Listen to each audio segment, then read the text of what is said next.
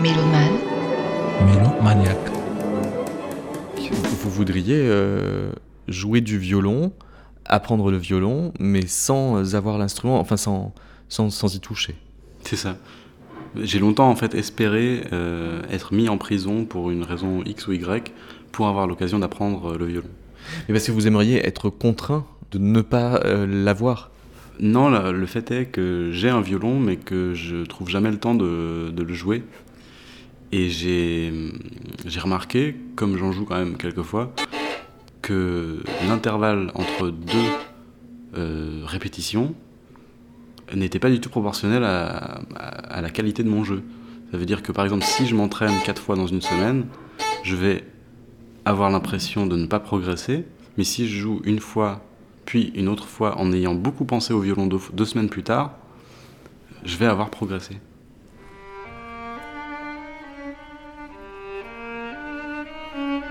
Donc, vous pensez euh, que moins vous touchez votre violon, euh, mieux vous en jouez.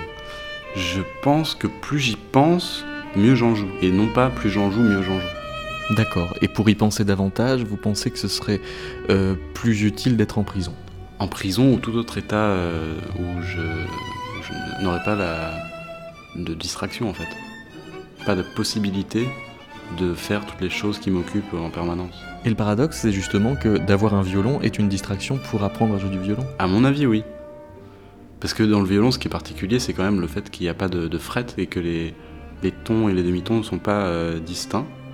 Donc il faut vraiment avoir une justesse euh, très très très sensible en fait. Il faut et je crois que ça, ça se joue en termes de, de carte mentale. Il y a une espèce de carte mentale du, du manche de violon qui se dessine et cette carte mentale là, elle peut pas évoluer simplement par le jeu, mais par le fait de d'entendre le son correct résonner avec les cordes à vide par exemple.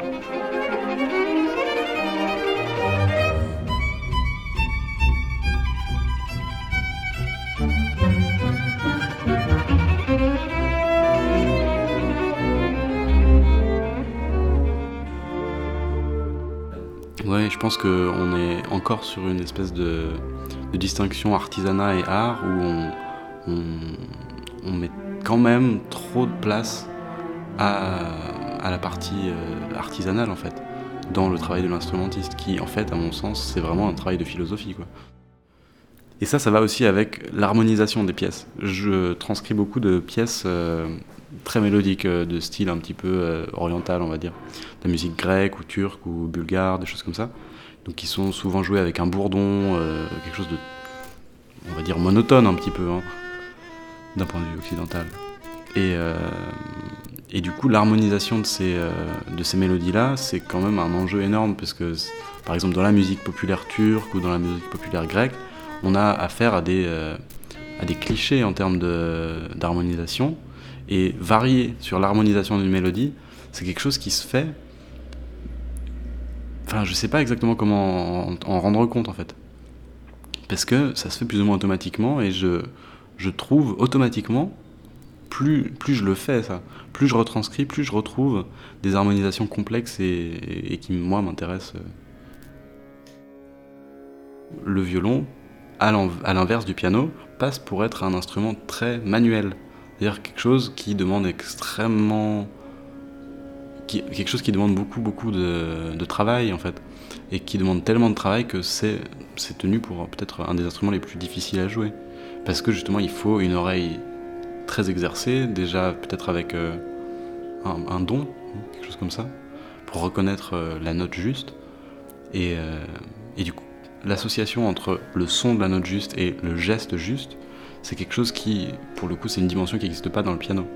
Puisque le piano, on- tout ce qui peut varier, c'est l'intensité de la note, euh, sa longueur, mais la note, le savoir où elle est, c'est quand même plus d'un centimètre de large une touche de piano, donc c'est difficile de se tromper à moins d'appuyer à côté. En tout cas, c'est plus large que le doigt. C'est ça. Et du coup, Coluche, jouant avec des gants de boxe, est passé pour, euh, pour quelque chose d'incroyable et du coup a renversé un petit peu ce stéréotype-là.